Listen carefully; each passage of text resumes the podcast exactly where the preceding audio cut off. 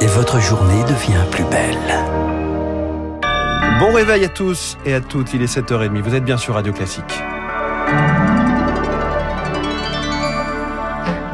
La matinale de Radio Classique avec François Geffrier. À la une ce matin, Charles Bonner, la campagne de rappel peine à convaincre. Moins de la moitié des personnes éligibles à la troisième dose ont franchi le cap. Pourtant, la couverture vaccinale baisse avec le temps et l'épidémie semble reprendre chez nos voisins.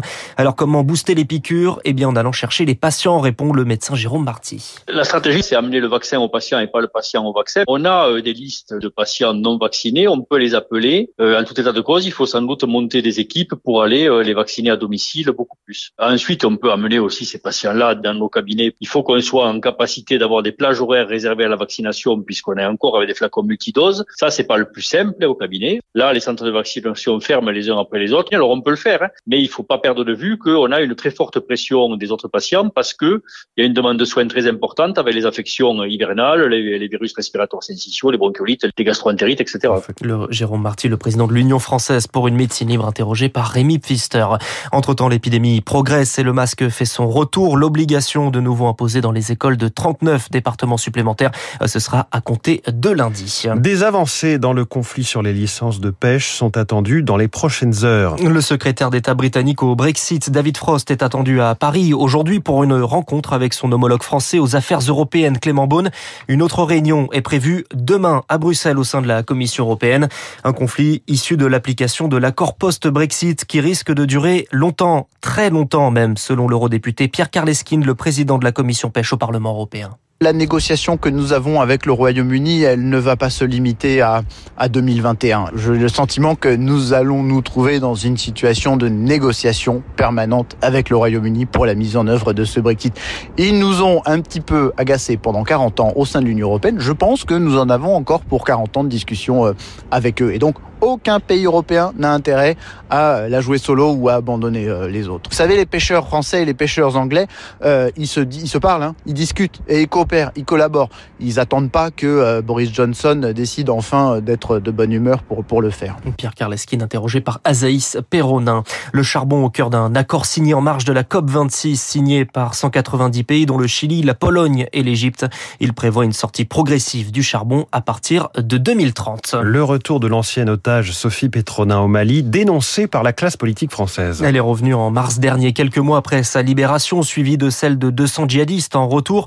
L'arrivée de Sophie Petronin au Mali était passée jusque-là inaperçue, jusqu'à la publication d'un avis de recherche de la gendarmerie locale la semaine dernière. Un retour qui gêne en France jusqu'au gouvernement dont le porte-parole Gabriel Attal le qualifie d'irresponsable et récuoche. Pourquoi irresponsable? Je suis chez moi ici. Dans un entretien à l'AFP, Sophie Petronin a défendu sa présence au Mali. L'humanitaire française y a travaillé 25 ans. Elle y a adopté une fille, aujourd'hui âgée d'une vingtaine d'années. Pour la rejoindre, l'ancien otage a traversé plusieurs frontières illégalement.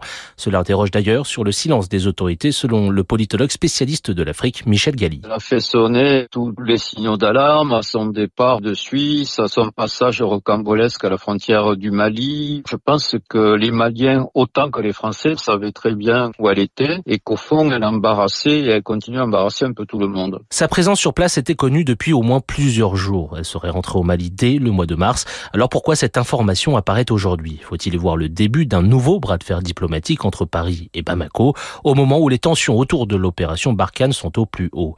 Cela pourrait finalement être le contraire selon Michel Galli. Cette gestion du cas euh, vraiment compliqué, Sophie Petronin a été quelque part fait d'un commun accord entre Bamako et Paris, ça serait plutôt une éclaircie euh, entre Paris et Bamako. De son côté, Sophie Petronin l'affirme, je me porte bien et je suis heureuse d'être là où je suis, je n'embête personne et personne ne m'embête. Les explications d'Éric Cuoche au procès du meurtre de Mireille Knoll, la responsabilité des accusés est totale et entière, c'est l'avis d'un expert psychiatrique entendu aux assises.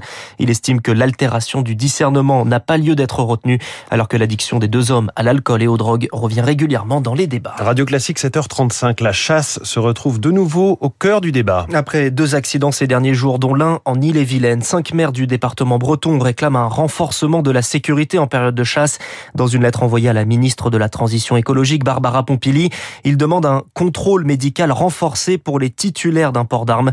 Le collectif antichaste Forest Shepherd Bretagne, dont Jimmy Nodel est membre, il faut même revoir tout l'arsenal réglementaire. Il faudrait qu'il y ait un cadre beaucoup plus strict. Un chasseur alcoolisé, par exemple, ou un chasseur euh, quasiment aveugle peut chasser. Euh, mais là, on voit par exemple sur l'incident à Laillé, c'est pas l'état de santé en fait euh, du chasseur qui est à l'origine de ce drame-là. Donc il faut aussi qu'il y ait une mise à distance des habitations, par exemple, qu'on contrôle les armes. Aujourd'hui, on a des armes en fait qui peuvent être létales à 3 km voire plus. C'est pas normal que des gens ne puissent pas sortir de chez eux sans prendre le risque de recevoir une balle. Les gens ont peur et qu'en plus on sait absolument pas quels jours sont chassés. On l'apprend quand on entend les coups de fusil à, proximité, mais c'est presque déjà trop tard en fait. Quoi. Jimmy Nodal du collectif anti-chasse Forest Shepherd Bretagne. La grande distribution se tourne vers le discount. Des magasins spécialisés dans les prix bas. Lidl et Aldi étaient les pionniers à la fin des années 80.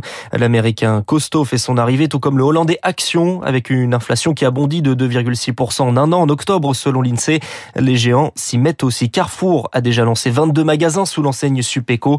L'un d'entre eux a ouvert le mois dernier près de Melun en Seine-et-Marne et les clients sont en rendez-vous, Émilie Vallès. Caddie à la main, Émilie et Manon découvrent le magasin. Les deux copines scrutent tous les prix. C'est le truc que j'achète pour mettre sur le linge, ça sent super bon. Il a 1,95. À Carrefour, il a 2,50€. Ah oui, ça vaut le coup alors. Même ça, c'est pas trop cher, 1,50€ l'adoucissant. Vos courses moins chères, des stockages, prix cassés, partout des affichettes mettent en avant les économies. À la caisse, Gilles n'en revient pas. C'est surprenant, 41 euros. Je vous paye par carte. Je pense en avoir pour d'habitude, et pour 60. J'ai trois enfants et j'ai un budget qui monte à environ 600 euros par mois de nourriture. Donc si je peux économiser 30%, c'est pas mal. Avec des factures à côté qui augmentent de plus en plus, on essaye de trouver les produits au meilleur prix. Pour pouvoir proposer ces petits prix, l'enseigne réduit ses coûts opérationnels. Le magasin emploie seulement 10 personnes, toutes polyvalentes.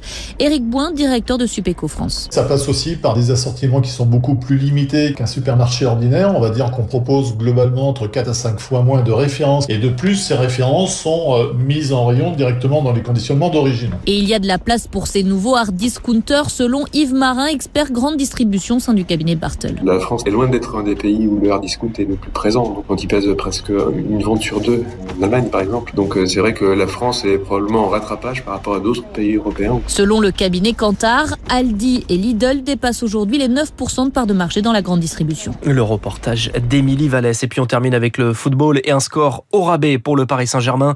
Match nul concédé dans les dernières minutes face aux Allemands du RB Leipzig. Le PSG est toujours deuxième de son groupe, synonyme de qualification pour les huitièmes de finale. Merci Charles Bonner. Prochain journal à 8h avec Lucille Bréau. Il est 7h38. Aux États-Unis, les républicains seraient-ils en train d'entamer leur revanche face à Joe Biden? Les spécialistes sur Radio Classique, Renaud Girard avec nous et Baptiste Gabory pour l'environnement.